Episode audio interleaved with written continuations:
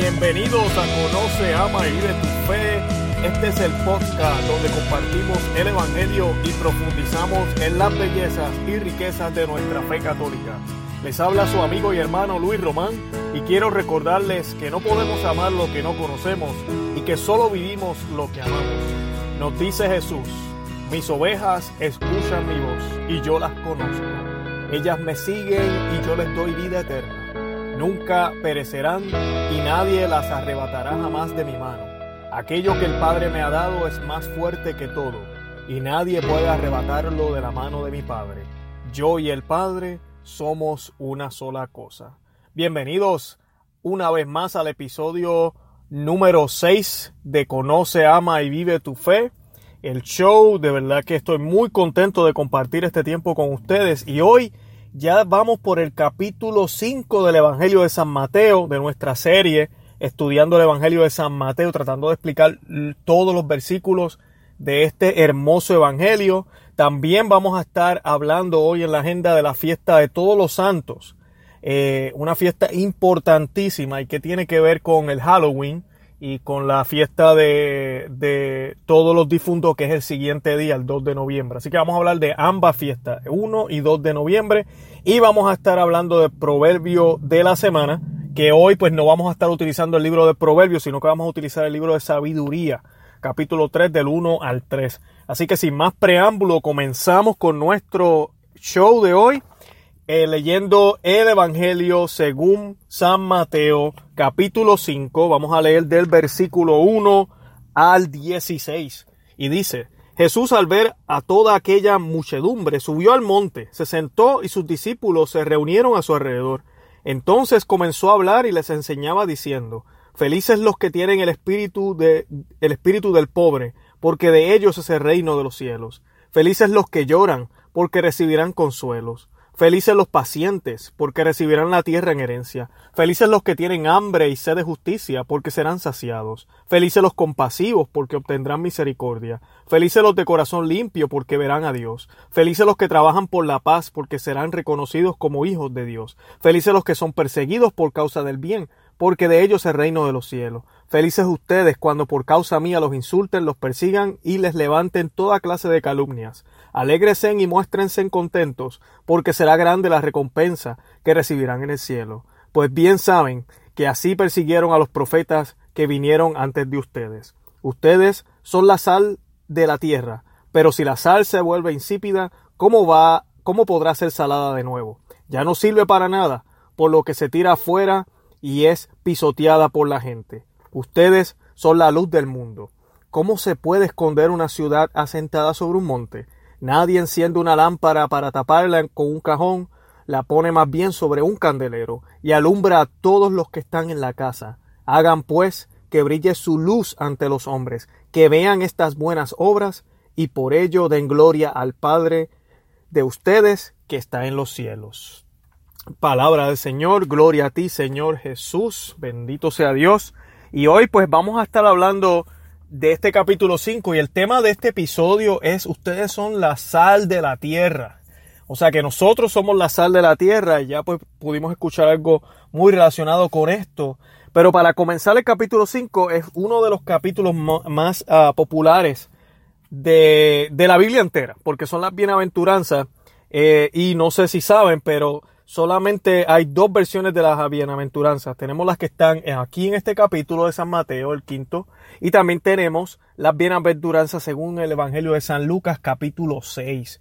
Las de San Lucas tienen cuatro positivas, como dicen, cuatro buenas, que dicen felices o bienaventurados, pero también tiene las que dicen malditos. Eh, o hay de ustedes, malditos los pobres, malditos, a mí no, malditos los pobres, eh, you malditos los, que son orgullosos, que son las famosas maldiciones. Y, y estas, eh, hay gente que le parece el contraste un poquito, uh, vamos a decir, no quiero decir fuerte, pero ¿verdad? Prefieren la versión de Mateo.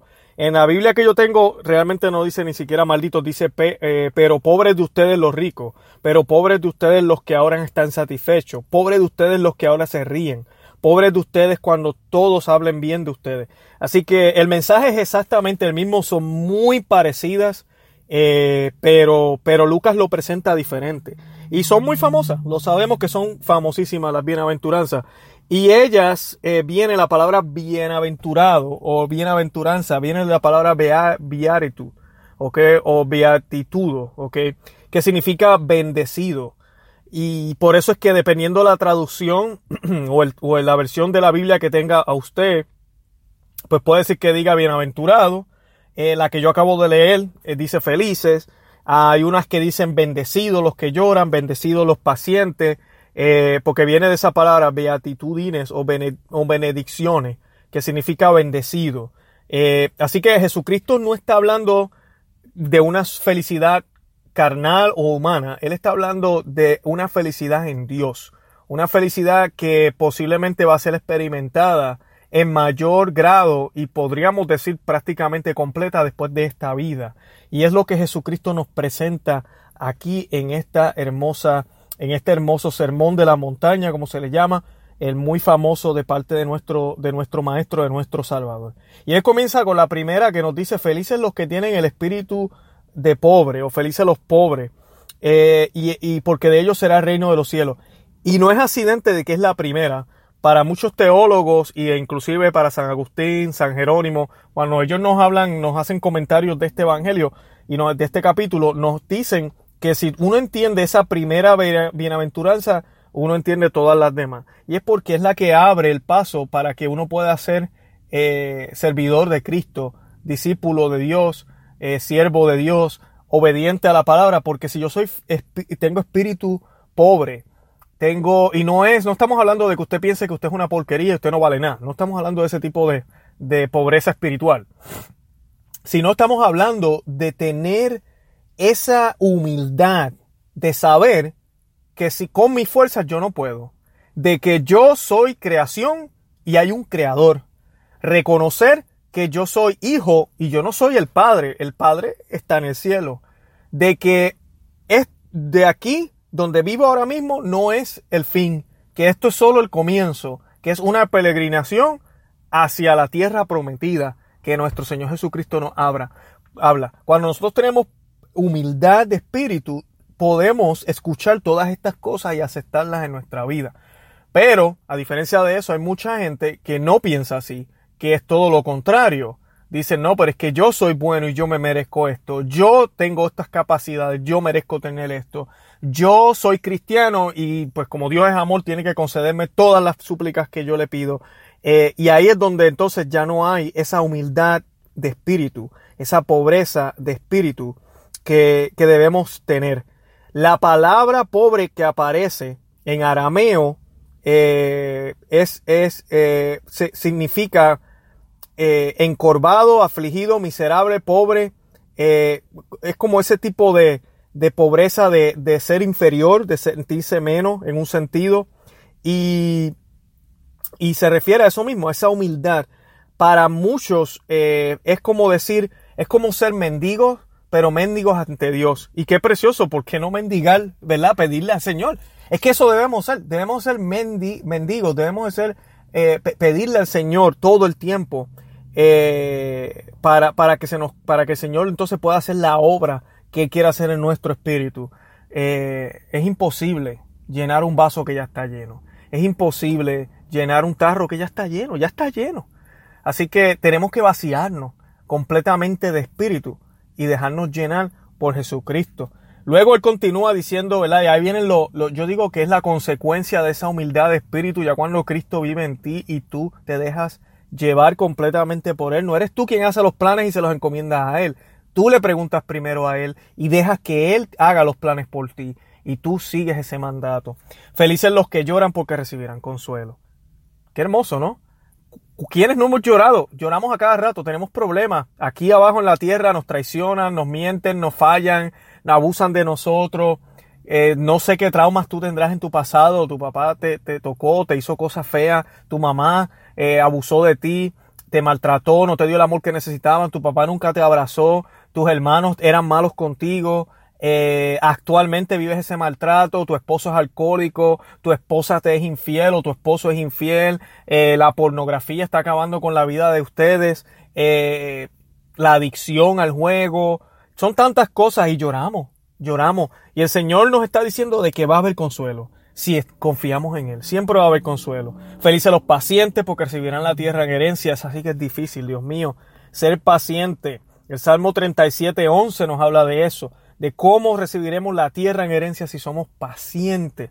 Y ser paciente, además de ser calmado, tranquilo, no ser volátil y responder a un insulto o a un comentario sarcástico de parte de alguien o de nuestra familia rápidamente, lo que significa el ser paciente es esperar en Dios.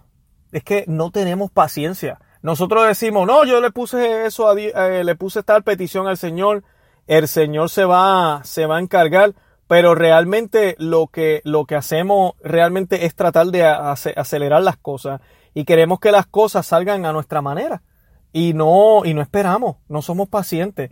Y debemos tener cuidado con eso porque sí, tenemos que movernos, tenemos que hacer nuestra parte, pero pero sin estorbar o dañar lo que realmente el Señor quiere para nosotros. Por eso es que es bien importante mantenernos cerca de los sacramentos, mantenernos en gracia, leyendo la palabra de Dios para poder tener discernimiento, para poder tener compostura, para poder tener prudencia y tomar las decisiones correctamente sin tener que estar con las prisas que el mundo ¿verdad? No, no, nos quiere eh, enseñar.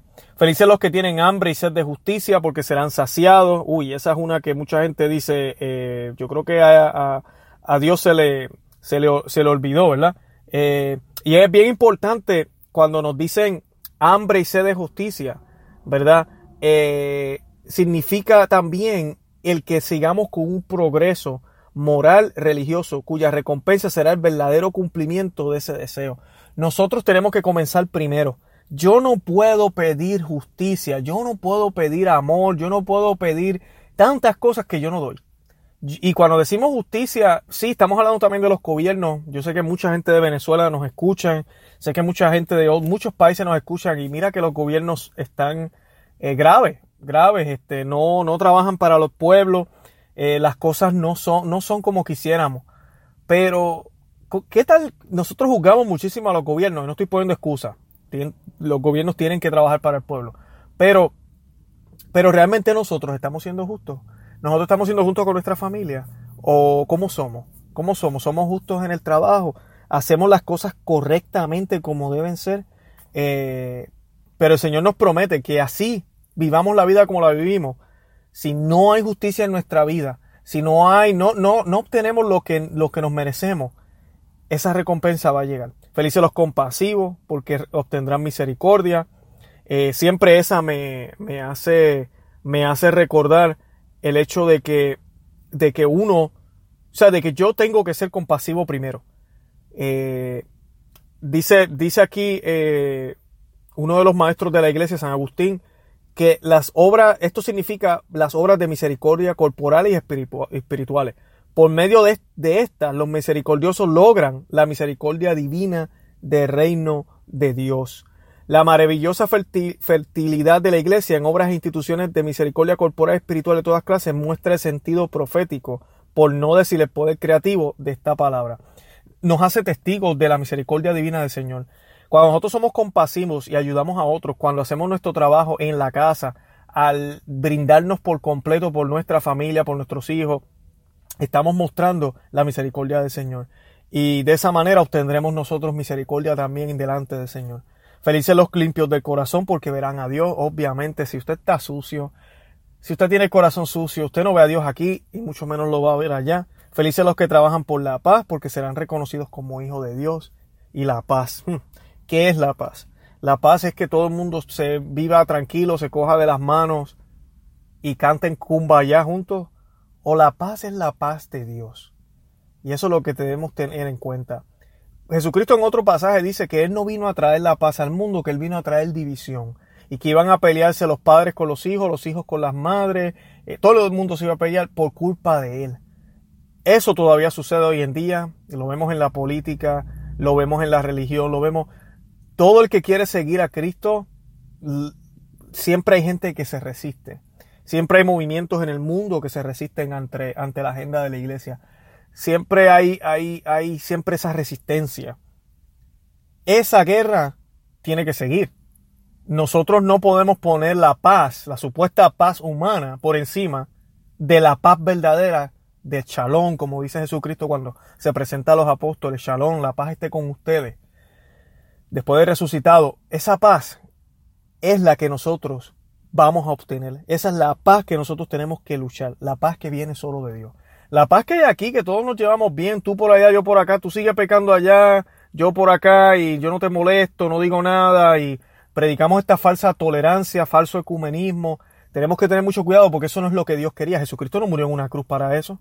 Él murió para que todos supieran cuál era la verdad. Que la verdad solo está en Jesucristo. No hay salvación si no se conoce a Cristo. No hay salvación si no se cree en Cristo. Eso lo dijo él mismo. Así que si no, el único camino para llegar al Padre es a través de él.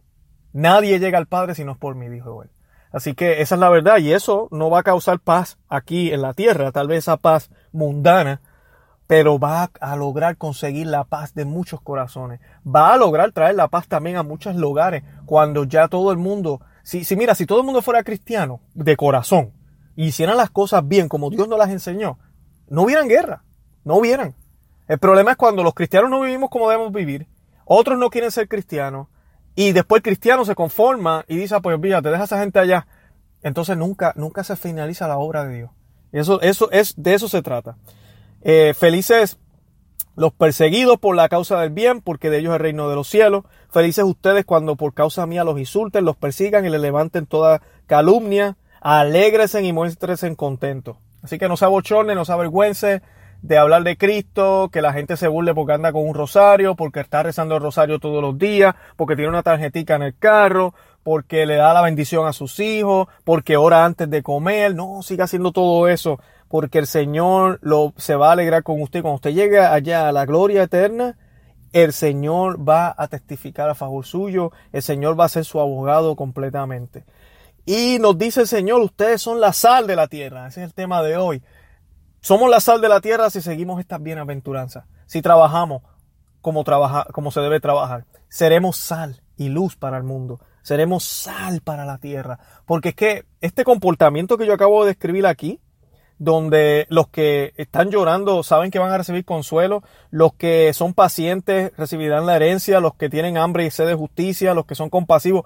Es un comportamiento bien extraño para mucha gente. Tal vez para usted y para mí no lo será, aunque no lo hacemos perfectamente, pero para mucha gente ver actual de esta manera es como que, ¿what? ¿Eso es posible? ¿El ser humano puede ser así?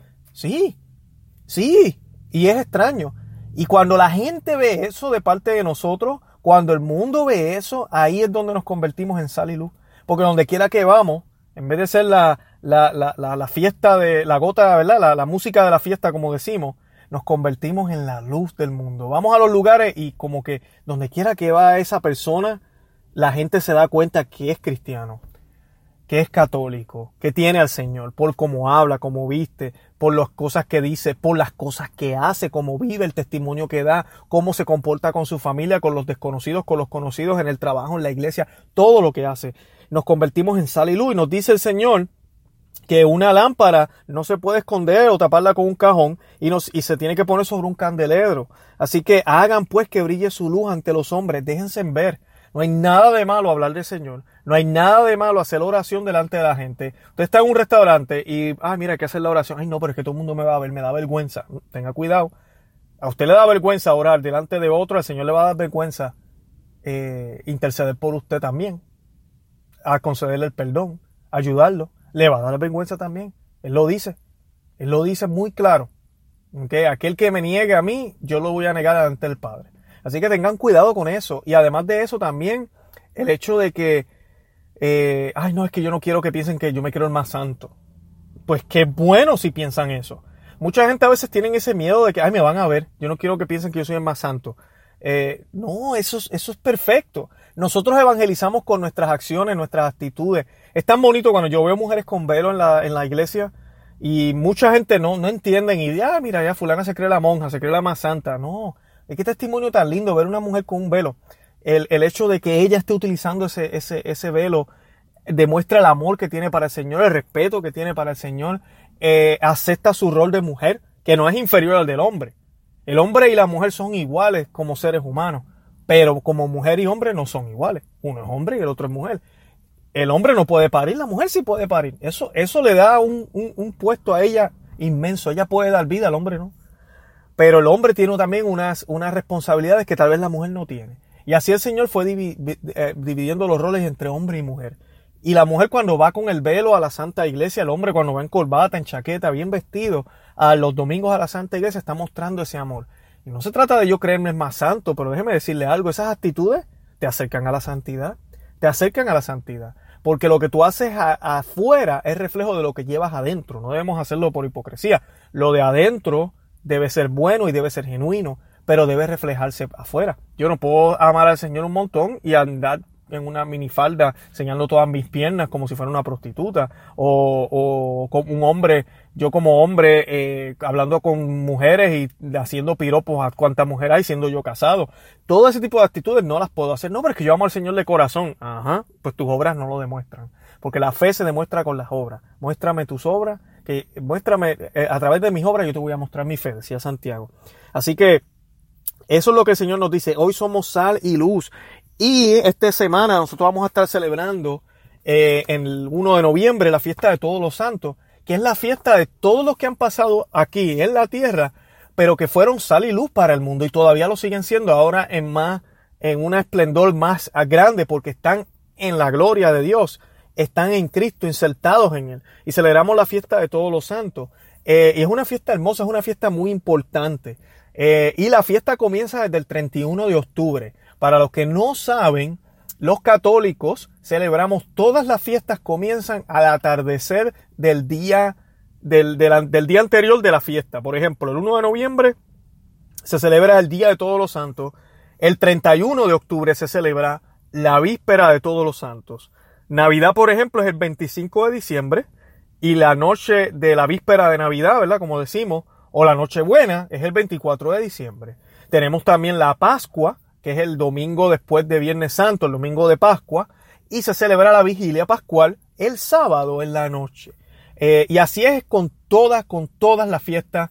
Esto es algo que viene ya del judaísmo y es algo que está en la Biblia, porque la Santa Biblia en el Génesis nos dice que los días comenzaban, ¿verdad? Y atardeció, volvió y salió el sol, eh, terminó el quinto día. Dice, atardeció, bajó el sol, oscureció, comenzó el tercer día y así. So, de esa manera es que los judíos siempre veían las fiestas, los días, y así los católicos lo seguimos haciendo y lo sigue haciendo la Santa Iglesia. Es por eso que usted puede ir un sábado en la noche a tomar misa y le cuenta para el domingo, porque ya para la iglesia es domingo.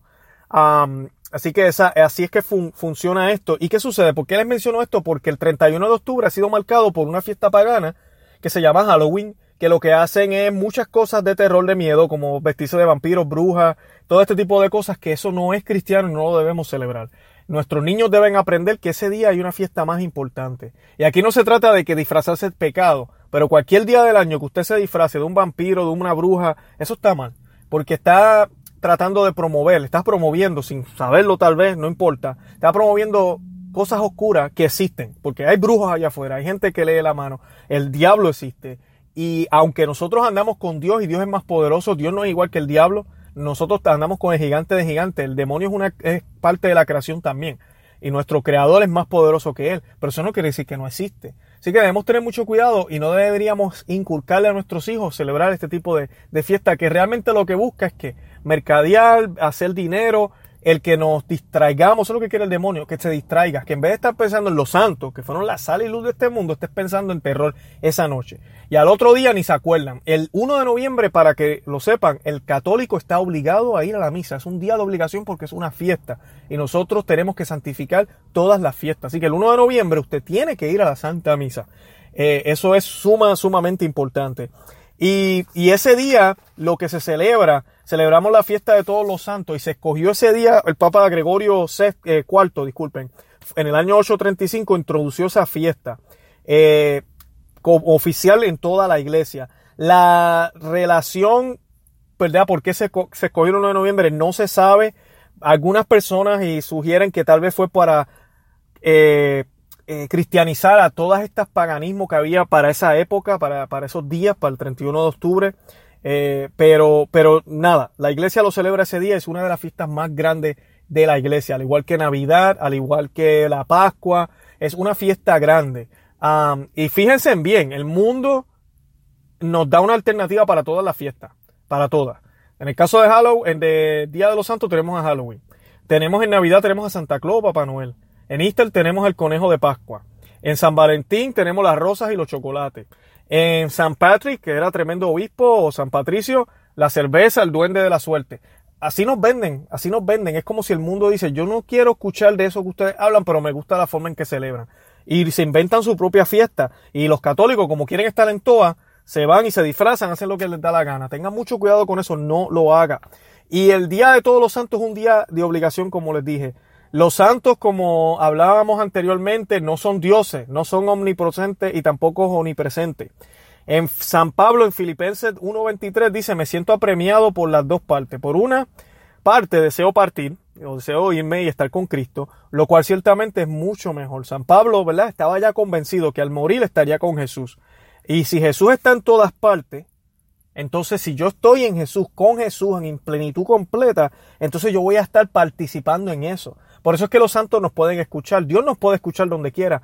Los santos también. Ahora, Dios es quien lo permite que el santo interceda, que a través del santo se haga un milagro, que a través del santo eh, se conteste una plegaria, una oración. Es Dios quien lo permite, incluyendo a la Santísima Virgen. Es Dios quien permite que la Santísima Virgen haga los milagros que han habido. Eh, y no es la primera vez que el Señor se vale de instrumentos. Toda la Biblia, toda la Biblia está llena de instrumentos. Moisés, Abraham, David, Salomón, eh, Jesucristo, que es el instrumento divino, ¿verdad? El mismo hecho hombre, los apóstoles, San Pablo, San Pedro, la Santísima Virgen, siempre Él se ha utilizado de, instrumentos humanos también para poder manifestarse. Y eso es lo que celebramos este día. Celebramos a los santos que ya caminaron y están en la gloria de Dios. Los santos pueden interceder por nosotros. Y esto es bien importante. Hay personas que se molestan cuando nosotros decimos que pedimos la intercesión de los santos. Pero entonces no se molesta cuando ven en Hechos capítulo 3 versículo del 1 al 8, que Pedro y Juan oraron por el tullido, intercedieron ante Jesucristo y él se sanó.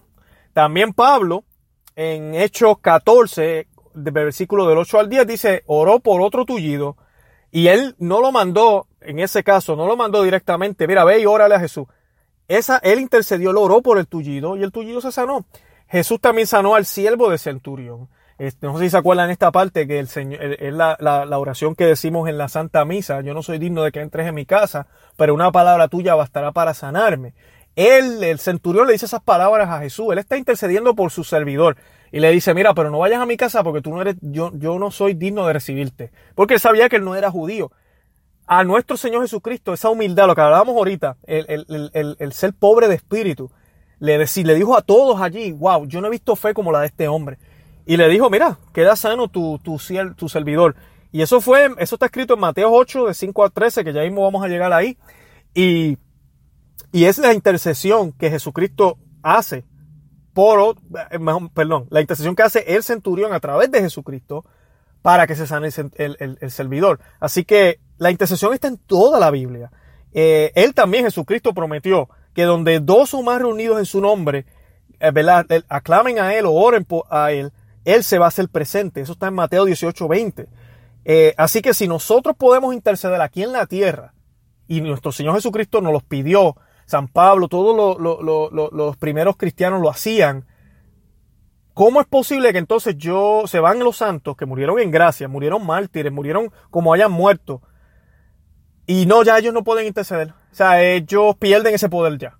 entonces, ir al cielo, ir a la gloria es menos que estar aquí en la tierra yo estoy más cerca y puedo alcanzar al Señor a través de una oración, interceder por mi familia aquí en la tierra, en un mundo pecador, yo pecando, en un mundo caído, pero cuando voy a la gloria, donde ya estoy limpio, la gracia me ilumina, tengo un grado de, de, amplitud mayor porque vivo en el cielo con nuestro Dios, una vida que no pasa, una vida eterna donde la muerte no existe. No, allá no, no, allá no hay poder. Eso nos dicen los evangélicos. Allá, allá tú no puedes interceder. No, eso no es cierto sí podemos interceder, eh, sí los santos pueden interceder por nosotros. Eh, y nosotros no oramos por los santos, los santos ya están en el cielo. No oramos por ellos, ¿ok? Bien importante. Pero bien importante también en Apocalipsis 5.8. Miren lo que dice Apocalipsis 5.8. Cuando tomó el libro, los cuatro seres vivientes y los veinticuatro ancianos se postraron delante del Cordero. Cada uno tenía un arpa y copas de oro llenas de incienso, que son las oraciones de los santos. Apocalipsis nos habla de las oraciones de los santos. ¿Y quiénes son los santos? Personas que murieron en gracia de Dios. Personas que vivieron, ¿verdad? Heroicamente su vida ante, de, eh, sirviendo al Señor. Apocalipsis 8:4 y de la mano del ángel subió ante Dios el humo del incienso con las oraciones de los santos. Uf, otra vez. El incienso que sube, que es lo que hacemos en la Santa Misa, con las oraciones de los santos. Es bien importante también, aunque esto no es lo que celebramos, pero San Pablo llama a toda su gente en muchos lugares en las cartas santos, los santos de la iglesia tal, ustedes los santos de allá. Porque si vives en gracia, tú puedes decir, hey, yo soy santo, santo en el Señor, yo vivo en el Señor. Pero sí sabemos que en este mundo moderno usualmente esa palabra se utiliza más para cuando uno ya pasa al otro lado. Pero eso es lo que celebramos ese día. Es un día que debemos, eh, mira, yo les recomiendo que lean libros de santos, busquen historias de los santos. Eh, son tan interesantes la vida de los santos y todos estamos llamados a la santidad. La santidad no requiere poderes sobrenaturales. Hay muchas historias que son obviamente las más populares donde el Señor le da gracias especiales a personas, como se las dio a la Santísima Virgen. La Santísima Virgen tuvo el privilegio de ser eh, santificada, de ser rescatada del pecado original a través de Cristo antes de que Cristo naciera. ¿Por qué se le concedió a ella ese privilegio? Porque ella iba a ser la madre de Cristo y no podía tener pecado original para poder ser la madre del Señor. Por eso el ángel le dijo llena de gracia, careto mene, llena de gracia. No le dijo tú que vas a estar llena de gracia, tú que ahora estás llena, no, no. Le llamó, no es un adjetivo, le dijo, es un pronombre, un, un sustantivo, llena de gracia. Le llamó llena de gracia, la que siempre ha estado, ha sido y será llena de gracia. Y, ellos, ella pues tuvo esas gracias por la misión que tenía. Tenemos santos que se dislocan. Los apóstoles mismos hacían muchos signos. San Pedro, por ejemplo, siendo el primer papa, testigo de todo lo que sucedió. San Pedro nos cuenta las Sagradas Escrituras que caminaba y solo con la sombra tocar a la gente, la sombra cubrir a la gente, la gente se curaba. Así que imagínense, o sea, hay, hay muchos prodigios que tal vez usted y yo no podemos hacer. Pero eso no quiere decir que yo no puedo ser santo. El Señor nos da las gracias que necesitamos para la misión que nos encomendó. Y tal vez la misión que te encomendó a ti es que seas un buen padre de familia, o que seas una buena madre de familia, que seas un buen hijo, padre, que seas un buen trabajador, un buen gerente, un buen jefe, que seas lo que tengas que ser hoy en el presente es lo que te va a llevar a la santidad. Y las gracias concebidas de parte del Señor pueden variar con los tiempos, con los años, dependiendo de la misión que en la que estés y en, la, y en el lugar donde estés y cómo estés viviendo en la gracia de Dios. Tengan eso siempre en cuenta. Pero las puertas nuestro Señor la abrió a través de su sangre en la cruz y a través de su resurrección cuando derrotó la muerte. Así que todos, todos, todos estamos llamados a ser santos. El 2 de noviembre nosotros celebramos entonces el Día de los Difuntos. Ese día no es de obligación es el uno nada más, pero yo les, les recomiendo que vayan a la Santa Misa también. Y esta iglesia, esta, esta fiesta no celebra la muerte. Jamás. Los católicos no celebramos la muerte. La iglesia no le da culto a la muerte. Nosotros creemos en un Dios resucitado. San Pablo dice que si el Señor no estuviera resucitado, nuestra fe no valdría de nada. Seguiríamos a un muerto más y tendría y tenemos y tenemos la certeza de que los que mueren en el Señor van a ser resucitados en él y eso es lo que celebramos. Pero el día de los difuntos es importante porque es un día donde nosotros recordamos de que no todos mueren en gracia. No todo el mundo muere en gracia. Y debemos orar por las almas de los fieles difuntos. Y es bien importante, dice fieles difuntos, porque en realidad oramos por todo el que se muere. No estoy diciendo que no vamos a orar por el musulmán, por, el, por todo el mundo. Pero la realidad es que es los fieles difuntos. O sea, eso es lo que la iglesia celebra. Eh, que son básicamente la gente que era fiel a Dios, pero que tal vez no murieron en gracia. Eh, y se ora por las almas de ellos, por, la, por las ánimas, por las almas de los fieles difuntos. Eh, es una fiesta que comenzó en el año 998 y fue instituido por un monje que se llamaba San Odilon de Francia y luego la idea llegó a Roma en el siglo XVI, de ahí se difundió al mundo entero. La tradición de rezar a los muertos no es de ese siglo, es desde los primeros tiempos de los cristianos. Eh, hay evidencia de eso. Eh, por ejemplo, el apóstol Pablo nos dice lo siguiente, y esto sí les quiero hablar. Bueno, antes de que vaya ahí, sí les quiero contar aquí algo eh, de los primeros cristianos que estaba mencionando, que en el siglo II hay una inscripción en las catacumbas, eh, si no me equivoco, estas son en Roma, pero hay una inscripción que dice, oh Señor, esto es del siglo II, ok, estamos hablando del año 33, el primer siglo donde murió el Señor Jesucristo, estamos hablando año ciento y pico. Ah, oh, año, aquí tengo el año, año 160. Dice, oh Señor, que está sentado a la derecha del Padre, recibe el alma de Nectario, Alejandro, Pompeyo y proporcionales algún, concedes algún alivio. Eh, Tertuliano también dice, en el segundo siglo, cada día hacemos oblaciones por los difuntos. San Juan Cristóstomo en el año 300, eso sería en el cuarto siglo, no en vano los apóstoles introdujeron la conmemoración de los difuntos en la celebración de los sagrados misterios. Eh, todo esto, ¿ves? podemos ver evidencia de que la iglesia desde el principio siempre ha, ha, orado por los fieles difuntos. En la Santa Biblia vemos también esto en el libro de Macabeo, 12, capítulo 12, versículos del 42 al 46, donde dice que Judas Macabeo, después del combate, oró por los combatientes muertos en la batalla para que fueran liberados de sus pecados y rezaron al Señor para que perdonaran totalmente eh, los pecados de sus compañeros. En Timoteo también, la segunda carta de Timoteo, 1 al a 8, San Pablo, refiriéndose a, a Onesiforo, dice, el Señor le conceda que alcance misericordia en aquel día. Y también San Pablo mismo nos dice en la carta de Primera de Corintios 3.15, el fuego probará la obra de cada cual. Si su obra resiste el fuego, será premiado, pero si esta obra se convierte en ceniza, él mismo tendrá que pagar. Él se salvará, pero como quien pasa por el fuego. Eso está en Primera de Corintios 3.15. Y la frase dice tendrá que pagar. Esta no se puede referir a la condena del infierno porque nadie puede salir de ahí. Y tampoco puede significar el cielo porque allá no hay ningún sufrimiento. Así que ahí hay algo, una zona, un estado de purificación. Y San Pablo nos habla de eso. También Jesucristo cuando nos habla de la parábola, eh, no de la parábola, cuando él dice, cuando vayas a, presentar tu ofrenda, asegúrate de que hayas resuelto, porque no vaya a ser que te encuentres con con, con el juez y te metan preso porque le debes a alguien y no vas a salir hasta que pagues la última, hasta que pagues la última deuda, hasta que la salde. Eh, y él dice que así va a ser. Entonces, ¿de qué nos está hablando él? ¿De dónde vamos a salir? De, si del infierno uno nunca sale. También Jesucristo en otra parte dice que los pecados al, al Espíritu Santo eh, no pueden ser perdonados. Nos dice en Mateo 12, 32, dice, aquel que peca contra el Espíritu Santo no alcanzará perdón de su pecado, ni en este mundo ni en el otro. Así que hay perdón en el otro. Volvemos a lo mismo. Entonces aquí está la, duda. La palabra purgatorio no está explícita en la Biblia, pero ahí está la duda. Así que hay, hay algo más, ¿ok? Después de esta, de esta vida. Bien importante, nosotros los cristianos no creemos que el purgatorio sea una segunda oportunidad para que la persona establezca la relación con Dios. Las almas que mm, eh, trataron y estuvieron entre la conversión, llegando al arrepentimiento, se arrepintieron, se convirtieron, fallaron, están aquí, allá, y seguían en esa lucha, sub y baja, sub y baja, de, de persistencia, de fortaleza, tratando y tratando, pero no murieron en gracia completa. Esas personas son las que van a pasar por aquí, por ese estado, para luego entonces experimentar la gloria de Dios, porque nada manchado puede, puede entrar al, al, cielo, nos dice Apocalipsis 21, 27. Y, y, esa es la razón por la cual nosotros oramos por los fieles difuntos. No sabemos dónde están. Y es triste a veces porque los sacerdotes a veces no les gusta hablar de esto en los funerales. Yo a veces entiendo que pues no es momento, tal vez la gente está triste y no va a venir el padre a decir, bueno, maybe ya se está en el infierno. No vamos a decir eso, ¿verdad? De la persona que acaba de fallecer. Pero es bueno que hablen de estas realidades porque créanme, cada persona que acaba de fallecer necesita las oraciones de nosotros. Entonces, si nosotros no creemos que hay urgencia para eso, no las vamos a hacer.